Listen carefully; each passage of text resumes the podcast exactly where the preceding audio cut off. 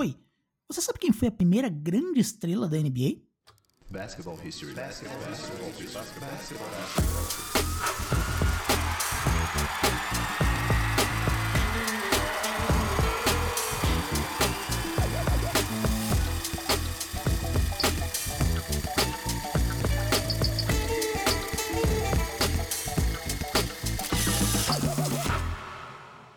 Esse é o Histórias do Basquete, um podcast que duas vezes por semana, normalmente de segundas e quintas, vai relembrar algum fato marcante que aconteceu na modalidade.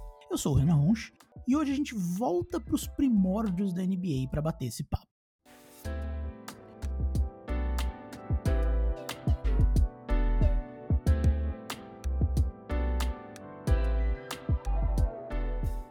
Pensa nas primeiras estrelas do basquete nos Estados Unidos, acho que todo mundo pensa no Bill Russell, ou no Will Chamberlain, ou talvez no Jerry West.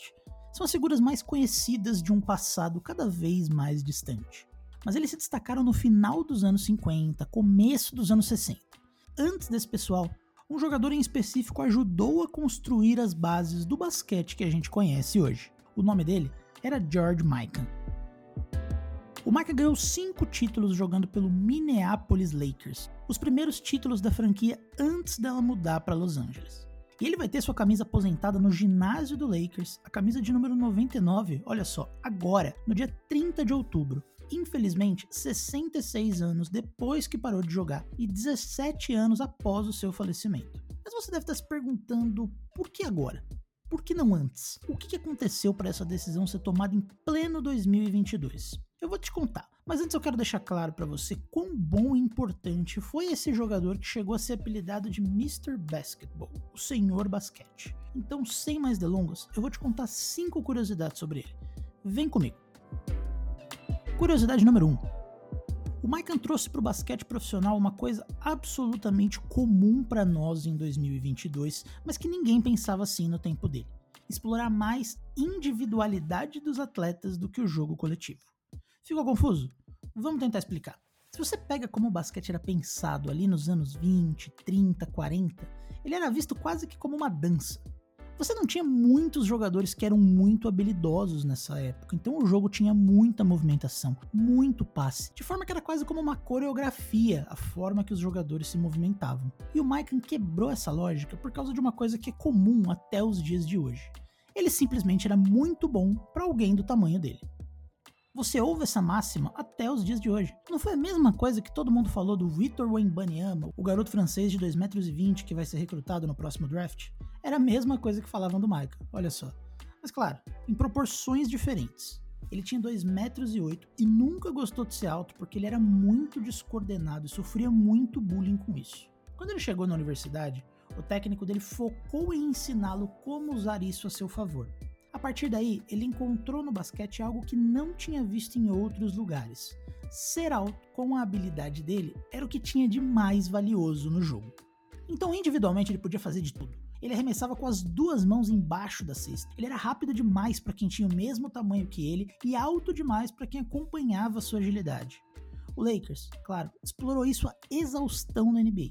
E a partir daí, todo mundo passou a buscar seu próprio George Mikan as universidades passaram a tentar formar o próximo George Mikan.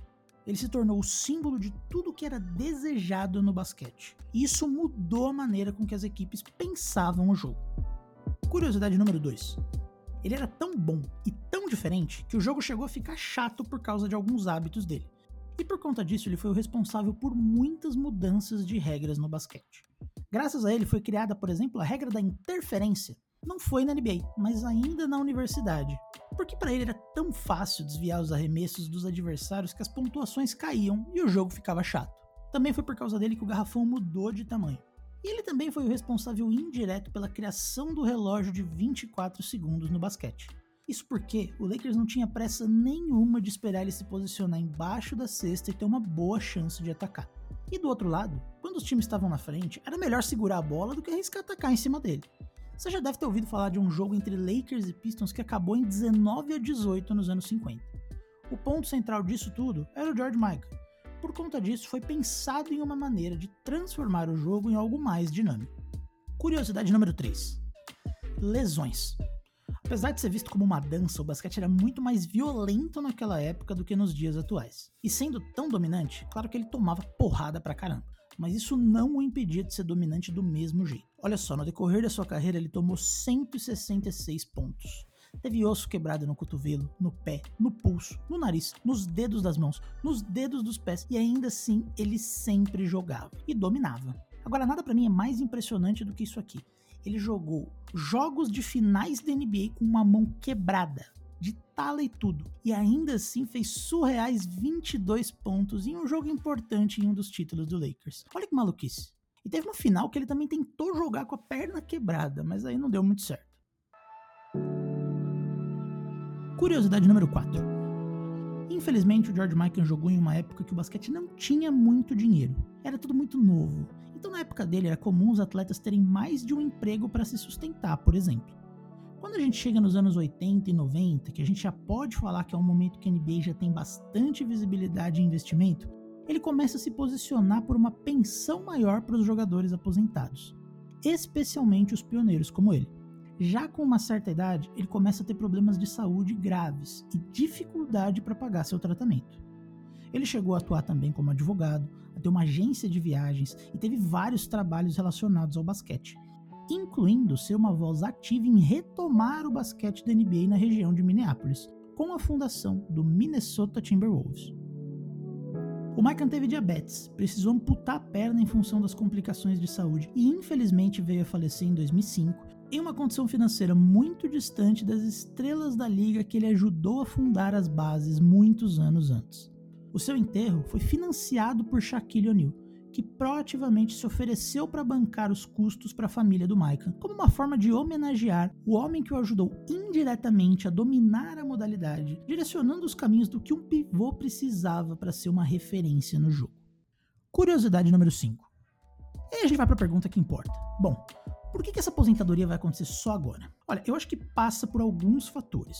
O primeiro deles é que a relação do Michael com a NBA depois que ele se aposentou foi de altos e baixos. Por conta dessa questão financeira, ele chegou a entrar com um processo contra a liga, chegou a criticá-la publicamente por alguns anos. E nos anos 70 foi o comissário da ABA, uma liga que tentou rivalizar com a NBA durante um tempo nos Estados Unidos.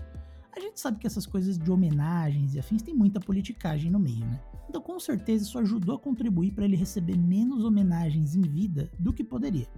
Agora, tem um outro fator que eu acho que é mais importante. Quando o Lakers saiu de Minneapolis e se mudou para Los Angeles, tinha pouquíssimo esporte profissional acontecendo na costa oeste dos Estados Unidos. Quer dizer, todo mundo sabia que Los Angeles era um mercado grande, que tinha um potencial financeiro ali na região, mas estava quase tudo no campo das suposições. Era caro viajar para lá. Os custos de logística aumentavam muito e não era claro se a torcida iria abraçar os times profissionais que estavam chegando no basquete, no beisebol, em qualquer modalidade. Eu tô falando isso tudo porque, em função desse motivo, o Lakers escolheu separar a sua história de Minneapolis com a de Los Angeles. O time mudou o tom do azul royal que usava, não aposentou o número das camisas dos ex-jogadores de Minneapolis, incluindo o Michael, porque eles simplesmente não tinham qualquer identificação com a torcida angelina. A preocupação sempre foi construir sua própria história na cidade. E assim começaram, com a equipe do Jerry West e do Elgin Baylor. Mas nesse processo todo, a história do time na outra região acabou saindo um pouco dos holofotes.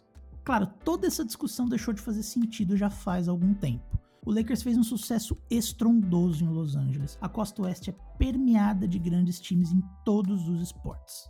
Em 2001, o Lakers subiu um banner com o nome de todos os jogadores que conquistaram cinco títulos pela franquia, mas não era o mesmo processo dos demais. Ainda assim, ninguém do Lakers usou o número 99 depois do Michael. Então dá para dizer que o número ficou intacto. Além disso, o Michael também chegou a receber uma estátua na entrada do Target Center, casa do Minnesota Timberwolves. Porque apesar dele não ter jogado lá, ele era um membro muito ativo da comunidade daquela região além de ter sido voz ativa na criação da equipe. George Michael e a sua forma única de jogar e pensar o jogo foi também uma grande inspiração para Bill Russell, a estrela que chegaria depois dele e teria um impacto ainda maior na modalidade. Sem sombra de dúvidas, o basquete poderia ser algo completamente diferente sem ele.